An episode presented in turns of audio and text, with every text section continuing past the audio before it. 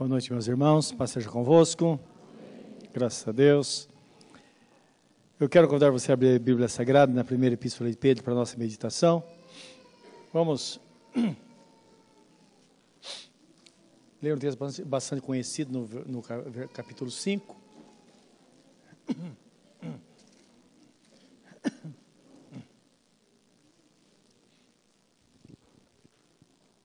E com a Bíblia aberta, vamos orar.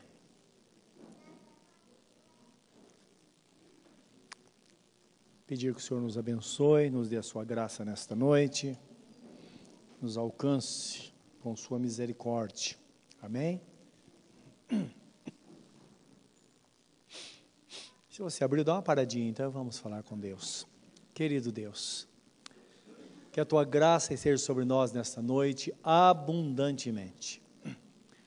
Que o teu Espírito Santo preencha o nosso coração de forma completa, nos alcançando de fato nos abençoando, nos indicando o caminho e nos fortalecendo na tua graça e na força do teu poder. Que cada um que veio aqui não saia de mãos vazias, mas cada um receba a sua porção, porque bem sabemos que o teu Espírito Santo, como fiel ministro, ele consegue ver e suprir individualmente a necessidade de cada um, Senhor. Muito obrigado, que temos a certeza e seremos de fato abençoados. Em nome de Jesus que nós oramos. Amém. 1 Pedro capítulo 5, de 6 a, 6 a 11, nossa leitura. Diz assim a palavra de Deus: Humilhai-vos, pois, debaixo da potente mão de Deus, para que a seu tempo vos exalte lançando sobre ele toda a vossa ansiedade, porque ele tem cuidado de vós. Sede sóbrios ou ajuizados, vigiai, porque o diabo, vosso adversário, anda em redor, bramando ou rugindo como leão, buscando a quem possa tragar. Ao qual resisti firmes na fé, sabendo que as mesmas aflições se cumprem entre vossos irmãos no mundo. E o Deus de toda graça, que em Cristo Jesus vos chamou à sua eterna glória, depois de haver despadecido um pouco, Ele mesmo vos aperfeiçoará, confirmará, fortificará e fortalecerá. A Ele seja a glória e o poderio para todos sempre. Amém. Louvado seja o Senhor nosso Deus. Nós vemos que o propósito de Deus, o propósito maior de Deus, é que descansemos nele no nosso dia a dia. Não é preciso falar que vivemos em tempo ou tempos de muita ansiedade, não é como nunca. As preocupações que permeiam as nossas mentes. E o mais interessante é que o tempo que estamos vivendo, nós percebemos algo que em algumas vezes a preocupação não tem motivo. Eu tenho encontrado pessoas, às vezes, que elas estão bem, não falta nada, mas há uma preocupação, é uma ansiedade, como se um medo de que algo pudesse acontecer, eh, de repente, algumas pessoas, algumas pessoas é como se elas vivessem de tal forma que elas, que elas não, se, não, não tivessem o direito de viver bem. Não é? Por estar bem, então o medo que qualquer coisa pode acontecer e estragar tudo a qualquer momento. Aqueles que estão debaixo de aflição constantemente, têm medo que a situação piore, ou então que a situação não seja resolvida. É interessante isso. Nós vemos na Bíblia Sagrada alguns fatos no passado, é, nos tempos antigos, lá dos profetas, que alguns momentos a nação de Israel vivia assim. Então, aquele medo absoluto, então, insegurança para todo mundo. Não que algo estivesse acontecendo, mas medo, alguma, alguma coisa pairava no ar. E sabemos que essa é a situação do tempo que nós estamos vivendo hoje, não é? E a Bíblia Sagrada nos dá uma direção. O que devemos fazer num tempo como esse? Claro, o texto começa falando de dependência de Deus. Primeiro devemos nos humilhar diante do Senhor, porque não sei se irmãos perceberam, não, não há outro caminho a não ser depender de Deus nesta hora. Não é verdade? Tem coisas que nós não podemos fazer, tem coisas que não se resolve. A gente tem que descansar em Deus. E o texto fala que quando nós nos humilhamos diante do Senhor, no tempo certo virá a exaltação. Então a exaltação, ela é para os filhos de Deus. Então nós bem sabemos isso que é a promessa de Deus. Claro, muitas promessas, mas dentre elas nós vemos nosso Deus falando: Eu vos colocarei por cabeça e não por cauda, vós estareis por cima e não por baixo. É uma promessa que a humanidade sempre esperou, os crentes sempre esperaram de Deus, a exaltação, não é? No decorrer da vida, nós percebemos que realmente Deus faz isso. E nada melhor do que o tempo para mostrar. Claro, eu vivo há muito tempo na presença de Deus, claro, um pouco diferente da maioria de vocês, que meus pais serviram ao Senhor, meus avós serviram ao Senhor, não é? Então, vem de longe. Então a gente vai acompanhando a história. E a gente vê como Deus age, a sabedoria de Deus, como Ele conduz as coisas, não é?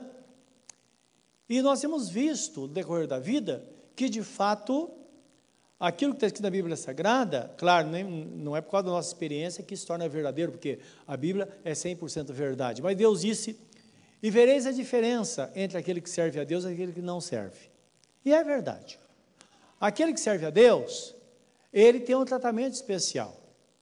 Então o texto fala que alguns momentos na vida, aqueles que não se humilham diante do Senhor, são as pessoas arrogantes, que é, é incrível, estão vivendo num tempo extraordinário de informação, tantas coisas, e não dá para acreditar que o homem, hoje, com toda a inteligência, o desenvolvimento tão grande de, da ciência, e algumas pessoas ainda falar que não acreditam em Deus ou que é ateu, não é? A Sagrada fala que essas pessoas, elas não. Eh, diz assim: que o ímpio diz no seu coração não a Deus e ele vai perecendo, não é? indicando que é uma falta de inteligência muito grande isso porque a pessoa não para para pensar. Porque se ela parar para pensar e meditar, ela vai compreender o que todas as pessoas do mundo sempre compreenderam, até as pessoas em lugares mais remotos da Terra, que hoje, ainda hoje, não tem informação nenhuma. Se ela olha para o céu, se ela olha para a criação, ela vai descobrir que existe alguém que criou tudo isso, não é? Ou pelo menos alguém pelo menos um milhão de vezes maior do que nós. Então seria impossível a pessoa não crer. Não é?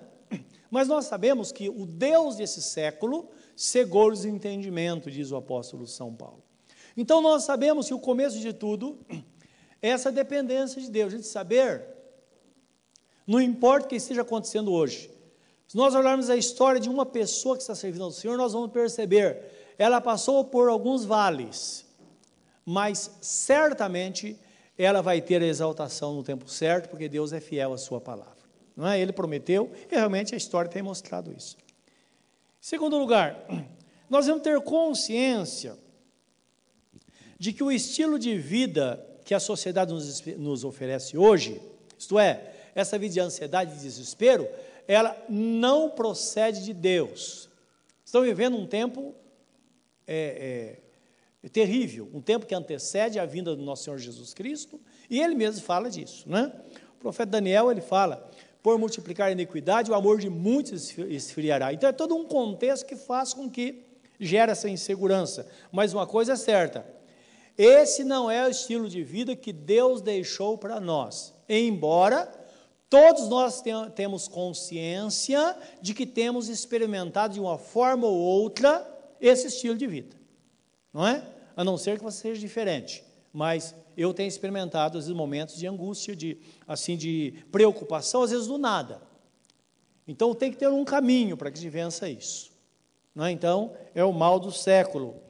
E o texto fala no capítulo 8 do versículo, capítulo 5, versículo 8, diz assim: Sede sóbrios e vigiai, porque o diabo, vosso adversário, andem de redor, rugindo como leão, tentando, a quem possa tragar. É interessante que o texto está falando sobre esta ansiedade, não é? que o diabo está presente, ele mesmo propõe tudo isso, E ele está por perto só para ver a decisão que cada um vai tomar. Então nós sabemos que muitas pessoas não aguentam o repuxo, como dizem por aí, não é verdade? A não ser que ela esteja debaixo da graça do Senhor e consciente. Ninguém pode dizer, não, a vida é assim mesmo. Não é assim mesmo. É isso que Deus reservou para mim. Também não é verdade, porque Jesus Cristo disse: Eu vim para que tenham vida e a tenham em abundância. O problema existe, mas ele tem que ser resolvido. E que no decorrer da nossa vida, possamos, através das experiências, alcançar essa maturidade de encarar de frente essas situações. Porque a palavra fala no, em Romanos 5,1 que nós nos gloriamos em toda a graça de Deus. Porque nós nos gloriamos na fé que temos em Cristo, na sua graça, que por meio da fé nós temos acesso a ela. Mas o texto fala, e não somente isso, mas nos gloriemos também nas nossas tribulações. Porque a tribulação produz a experiência, a experiência produz, a, a, a melhor, a tribulação produz a paciência, a paciência produz a experiência, e a experiência produz a esperança. E na esperança não há confusão, porque o amor de Deus é derramado em nossos corações pelo Espírito Santo. Então, indicando que é um processo do mundo, nós estamos inseridos dentro porque estamos no mundo, mas dentro deste processo há um trabalhar de Deus para que haja um crescimento. E é claro, tem pessoas que passam por uma tribulação, um momento de grande dificuldade, a primeira vez. Aí na segunda vez ela se lembra de que Deus a livrou lá. Significa que agora ela tem mais paciência. Ela fala: não, aconteceu lá, vai acontecer de novo. Porque Jesus Cristo é o mesmo ontem, hoje e será eternamente. Então aconteceu lá e vai acontecer hoje não é? E é impressionante como Deus faz. Eu, por exemplo, me lembro de situações de grande angústia e ansiedade e me lembro muito bem do livramento de Deus. Tem coisa que está na minha mente. Quando surge algo, eu falo com o Senhor, lá o Senhor me livrou, o Senhor vai me livrar de novo. Por quê? A, a tribulação, ela produz a paciência. E a paciência produz a experiência. Por quê? Quanto mais nós experimentamos a graça de Deus na nossa vida, tanto mais nós nos tornamos pessoas experientes, experientes, não é? E a experiência produz a esperança. Ora, se Deus age desta forma, nós podemos, devemos esperar coisas melhores para a nossa vida. Porque ah, existe a promessa, Deus é fiel à sua promessa, e a promessa dele é, feito, é, é feita a homens, a pessoas que creem, e nós cremos. Então significa que podemos ter esperança. E segundo Hebreus capítulo 6, versículo 18, se não me falha a memória, a esperança é a âncora da alma. Então a esperança é que faz com que a nossa vida não desande, não é? Nós não somos um barco à deriva. Não. Existe uma âncora. Nós sabemos que hoje nós podemos estar em dificuldade, mas vai passar. Estamos doentes? Doentes, mas vai passar, porque Jesus, Jesus levou sobre si as nossas enfermidades. Estão com problema financeiro, também vai passar. É interessante isso, né? Eu imagino que alguns jovens estão passando por um aperto muito grande hoje, porque eles nunca passaram por grandes mudanças. Agora, nós já passamos por muitas mudanças, nós sabemos que não adianta uma mudança política, porque é todo um contexto, não é? Do país. É uma fase que o mundo está atravessando. Então não adianta eh, eh, se iludir, falar, não, olha, vamos tirar fulano e botar ciclano vai resolver. Não é bobagem, as coisas não funcionam assim, não é? Nós sabemos que é toda uma, uma, uma situação que tem que ser resolvido. E é uma coisa mundial. Em meio a tudo isso, Deus tem a história dele, Deus tem o propósito dele com o país em que nós vivemos, mas tem um propósito peculiar com a vida de cada um que está no reino. É muito interessante isso. E nós vemos que é de fato isso, que quando os discípulos indagaram Jesus, disseram, Senhor, o Senhor vai restaurar o reino de Israel nesse tempo? Está falando do derramamento do Espírito Santo? Ele diz, não, não vos compete saber os tempos e as estações que Deus preparou, preparou para si, mas quanto a vós, recebereis a virtude do Espírito Santo e sereis minhas testemunhas até os confins da terra. E aqui nós estamos, não é? E as coisas vão acontecendo. Quer dizer, aquelas pessoas que esperavam piamente, que não dormiam, não, faziam nada, porque queriam sair debaixo do poder do Império Romano, eles morreram sem ver isso. Porque em 1948 foi que Israel teve a terra de volta, não é? E é interessante isso, olha quanto tempo atrás, e coincidentemente, quem estava presidindo a ONU era um brasileiro, e foi ele que assinou para que houvesse agora independência e, e posse do povo de Israel. Olha, dois mil anos depois.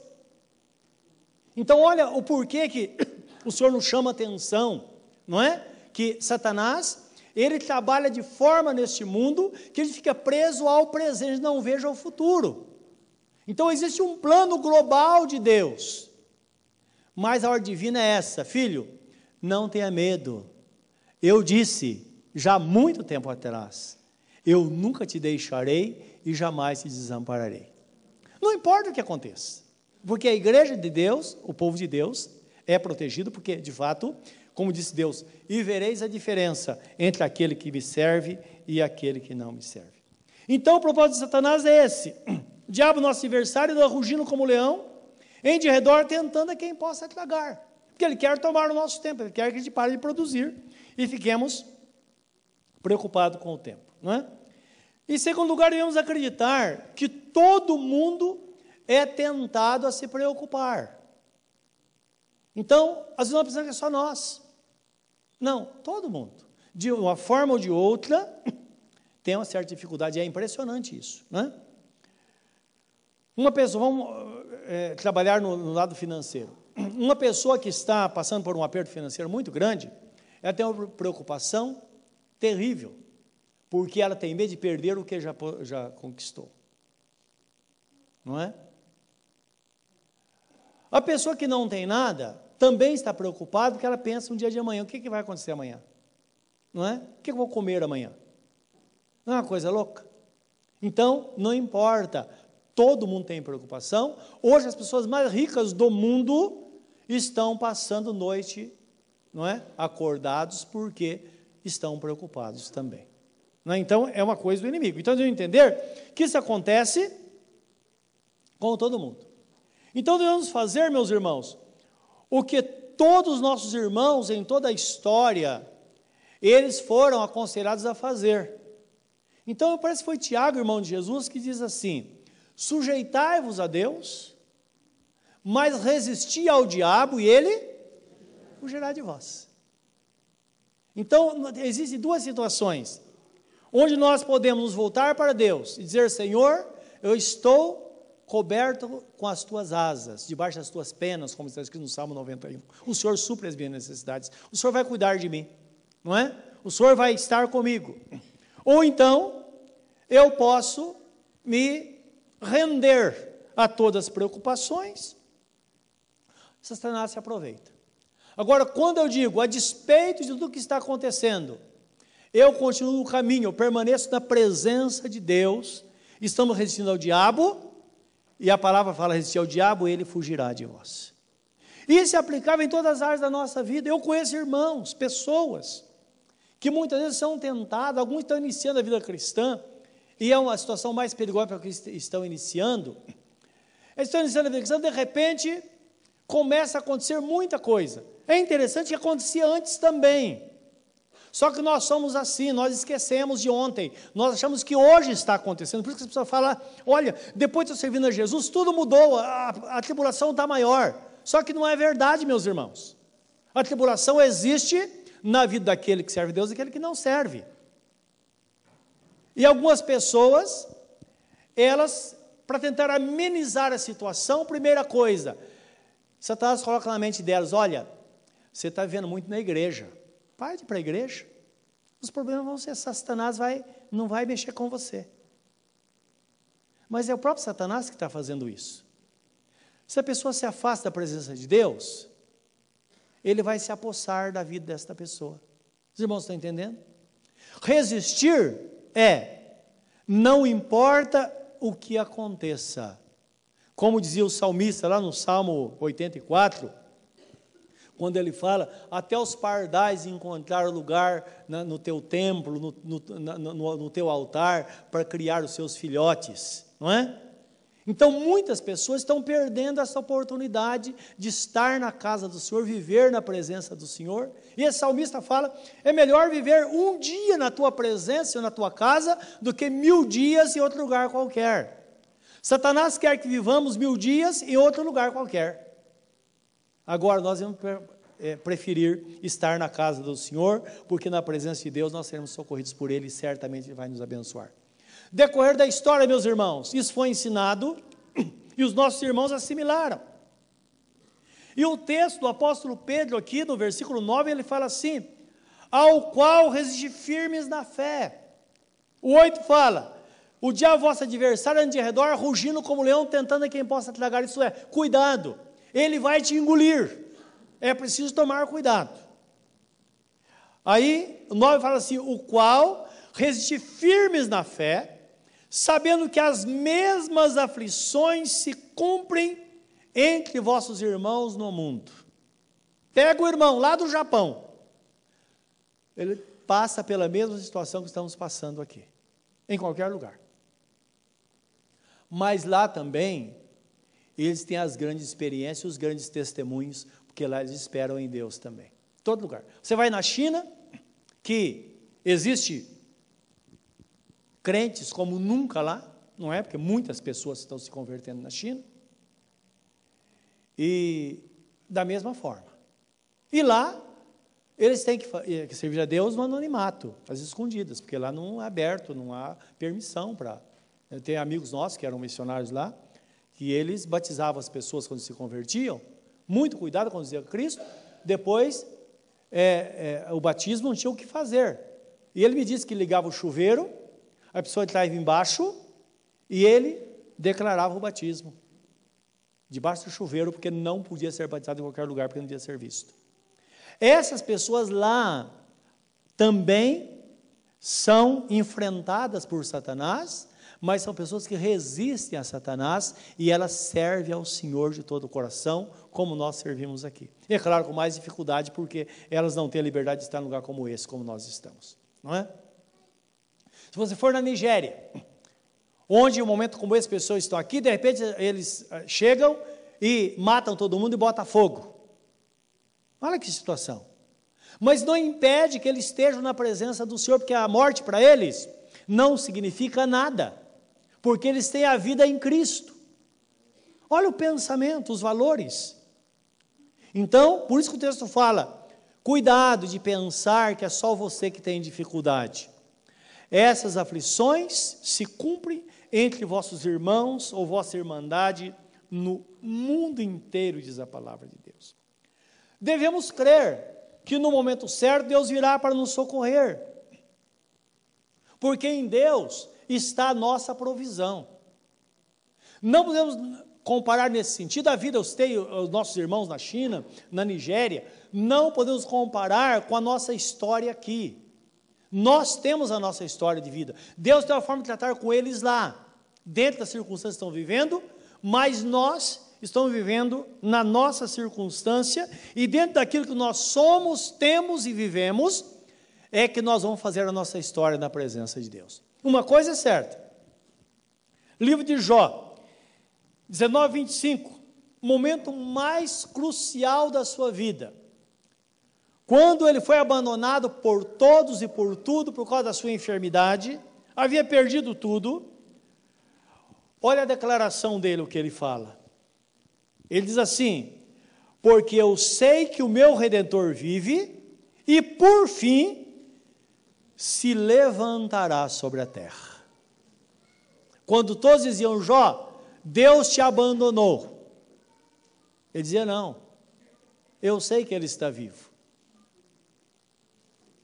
E nós sabemos que essa história está registrada até hoje. É interessante que ele desejou isso.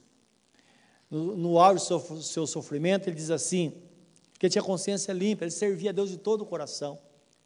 Ele está sendo provado. E ele disse: quem dera esse momento que estou vivendo fosse escrito com penas de ferro em pedra, para que no futuro as pessoas soubessem o que é o sofrimento.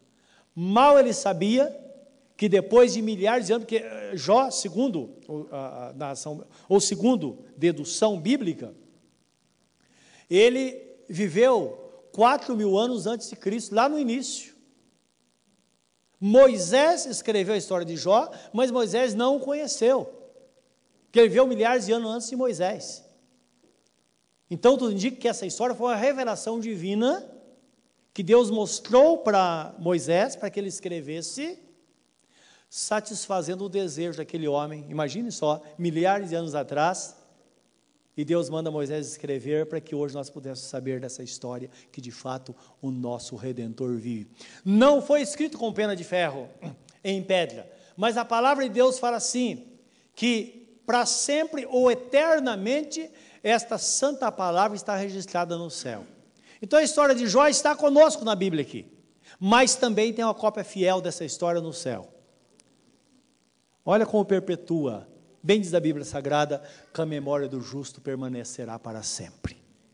Seja fiel a Deus, e no futuro seus filhos vão ouvir a sua história, não é? Seus avós, seus netos, lá no futuro, vão dizer: puxa vida, meu avô foi uma pessoa temente, minha avó foi uma pessoa que amava Deus. Então, esta fidelidade vai fazer com que perpetue realmente não só a nossa fé, a nossa história e principalmente a fidelidade de Deus, porque hoje nós estamos aqui, mas essas pessoas que virão depois, elas serão abençoadas por Deus lá. Porque Deus disse, livro de, de Deuteronômio, o Êxodo, ele diz assim: Eu visitarei até mil gerações daqueles que temem meu nome. Então é promessa de Deus. E é desta forma que, de fé em fé, nós vamos recebendo a graça e as, as nossos descendentes também vão sendo abençoados por Deus. Devemos saber, meus irmãos, que a partir do momento que nos rendemos ao Senhor, a partir daí, todas as coisas agora acontecem com o propósito da nossa vida. Não há nada sem propósito, não há nada por acaso. Há acontecendo por acaso na vida daquele que não serve a Deus, ele pode ser surpreendido. Aquele que teme ao Senhor, não. Porque está escrito em Romanos 8, 28, que agora todas as coisas cooperam juntamente para o bem daqueles que amam a Deus, daqueles que são chamados segundo o seu propósito. Houve um propósito para Deus te chamar no tempo em que chamou e tudo vai contribuir. Isto é, antes que aconteça, Deus sabe que vai acontecer. Nós cantamos que Ele é Jeová, Deus da provisão, não é? Jeová Jirê, que significa o nosso Deus, que Ele antevê o problema e já tem a provisão. Antes que você nascesse, Ele sabia que você estaria exatamente como está hoje. E Ele sabe também que daqui para frente as coisas vão melhorar, porque aquele que permanece no caminho diz assim: a vereda do justo é como o romper da, da aurora, que vai brilhando mais e mais até ser dia perfeito. Então, é o progresso, a progressão da graça de Deus. Jó reconheceu isso, é interessante. Antes ele não conseguia ver o futuro. Mas em Jó 42, 2, ele tem uma revelação de Deus, quando as coisas começaram a mudar, que ele viu realmente aquilo que ele creu está acontecendo, e ele declara assim em Jó 42, 2, ele fala desta forma: Bem sei que tudo podes. Você crê nesta palavra que Deus pode tudo? Ele mesmo diz: operando eu, quem impedirá? Eu sei que tudo podes, e nenhum dos teus planos, ou nenhum dos teus pensamentos poderá ser frustrado. Ora, se Deus tem um caminho para a nossa vida, esse caminho não será mudado a não ser que passemos por ele. É isso que Davi declara no Salmo 23, ele diz: Ainda, Senhor, que eu ande pelo vale da sombra da morte. Claro, os primeiros versículos são maravilhosos, né?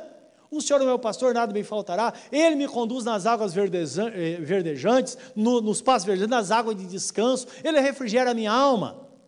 Mas aí ele para e diz: Mas tem os momentos difíceis. Ainda que eu ande pelo vale da sombra da morte, eu não temerei mal nenhum, por uma só razão, porque tu estás comigo, a tua vara e o teu cajado me consolam.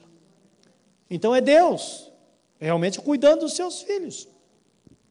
Desta forma, meus irmãos, podemos descansar em Deus de fato, colocar nosso, nossa cabeça no travesseiro e confiar que Ele está no controle, Ele prometeu. Tem uma palavra maravilhosa que está no, em Hebreus capítulo 4, versículo 14 e 16. Vê se você não se identifica com essa palavra. Não é porque é interessante isso. Na Bíblia Sagrada, tem alguma situação que parece que nós somos colocados lá, não é? Na, na situação.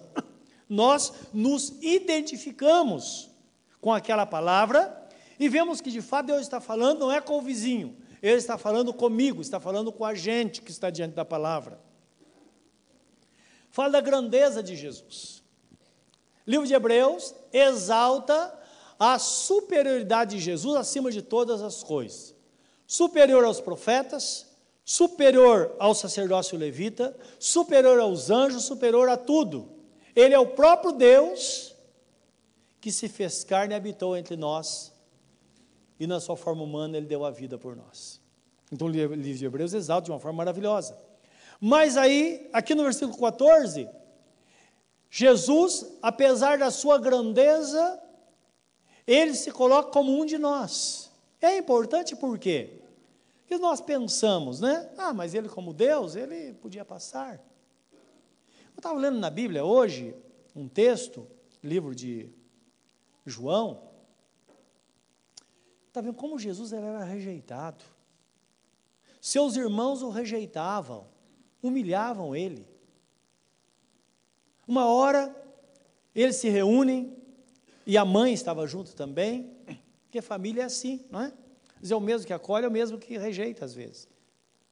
Às vezes o problema está dentro da família. E Jesus passou por isso também. E Jesus ali fazia os milagres e olha, não conta para ninguém. E eles falam, pô, quem, quer ser conhecido, não pode fazer como você. Você cura e manda as pessoas não é, é, é, o testemunho. Aí havia uma festa, e eles disseram, você não vai na festa? Jesus falou, não, não vou agora, não chegou meu tempo ainda. Diz, mas como é que você quer ser conhecido no mundo se você não quer se mostrar? Imagine uma família grande, quatro irmãos, homens, além das irmãs, a Bíblia, fala, a Bíblia Sagrada fala. Ele sozinho ouvindo isso, não como Deus, mas como homem. Então ele 100% homem, então eu imagino ele tendo aqueles lampejos, não é? Que ele via, vinha sua mente quem ele era, não é? toda a sua glória que ele teve na eternidade, mas agora ele como homem, 100% homem. E nesse texto nós vemos aqui que é importante porque ele se identifica conosco. E nós não podemos falar, não, ele passou porque, como alguns dizem, ah, pensa que eu sou o Cristo. O Cristo não, porque o Cristo está falando um enviado, não é aquele que levou sobre si todos os nossos pecados. Mas Jesus, como homem, de fato, ele era idêntico a nós. E ele fala aqui: visto que não temos um grande sumo sacerdote, ou visto que temos um grande sumo sacerdote, Jesus Cristo, Filho de Deus, que penetrou nos céus, retenhamos firmemente a nossa confissão. Isto é, mantenha a fé em Cristo. Porque não temos um sumo sacerdote que não possa compadecer das nossas fraquezas. Porém, um que, como quem?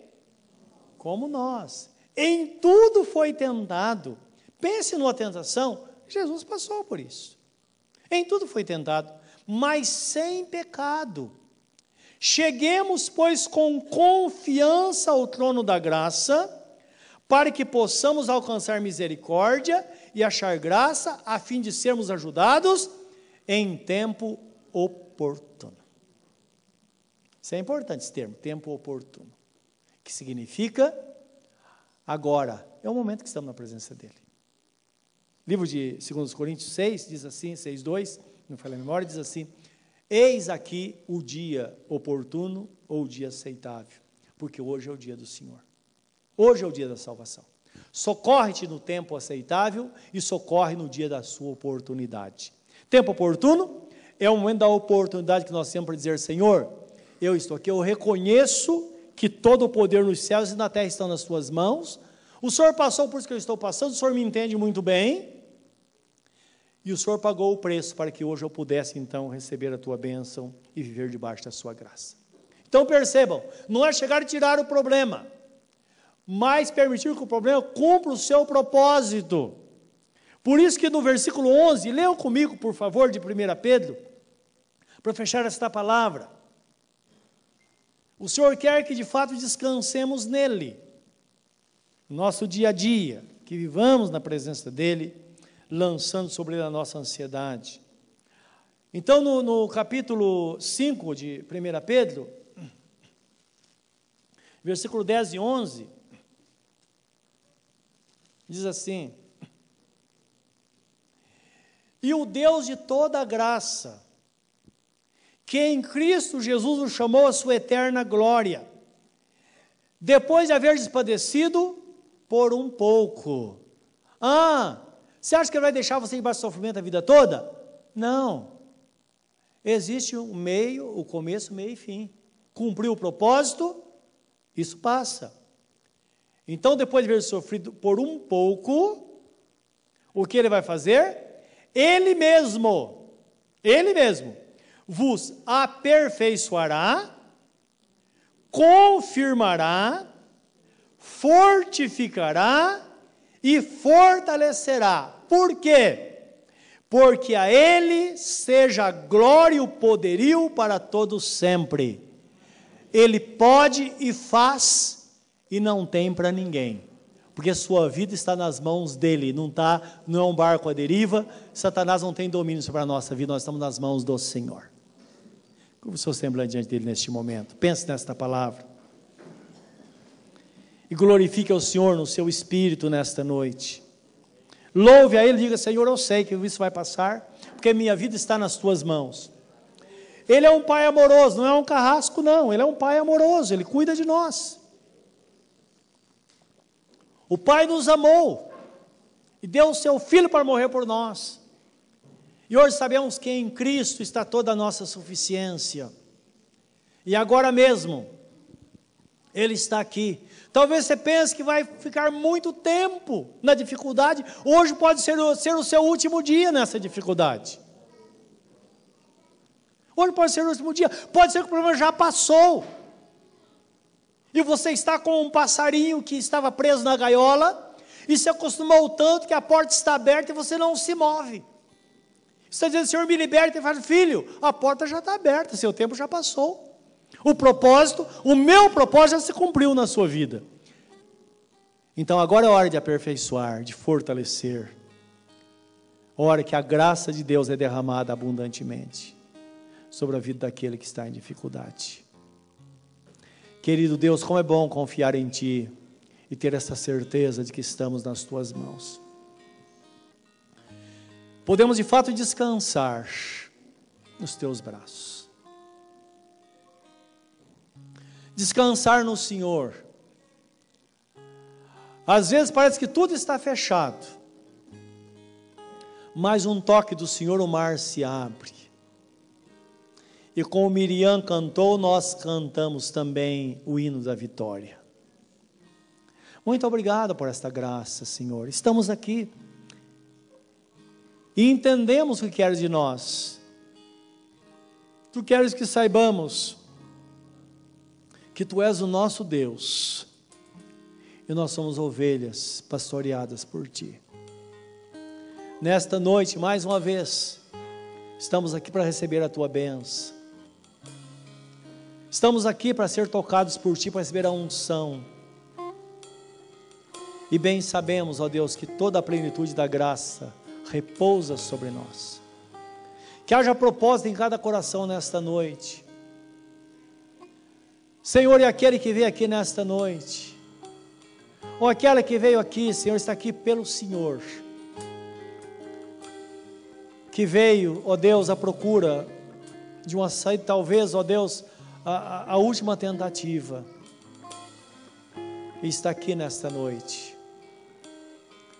Senhor, acolhe esta pessoa. Sabemos que o apelo do Senhor é que esta pessoa abra o coração para Ti nesta noite. O Senhor diz: Estou à porta e bato. Se alguém ouvir a minha voz e abrir a porta, eu entrarei em sua casa. Que esta pessoa saia daqui crente, Senhor. Talvez nunca tenha pensado nisso, mas de repente está frente a frente com a tua verdade.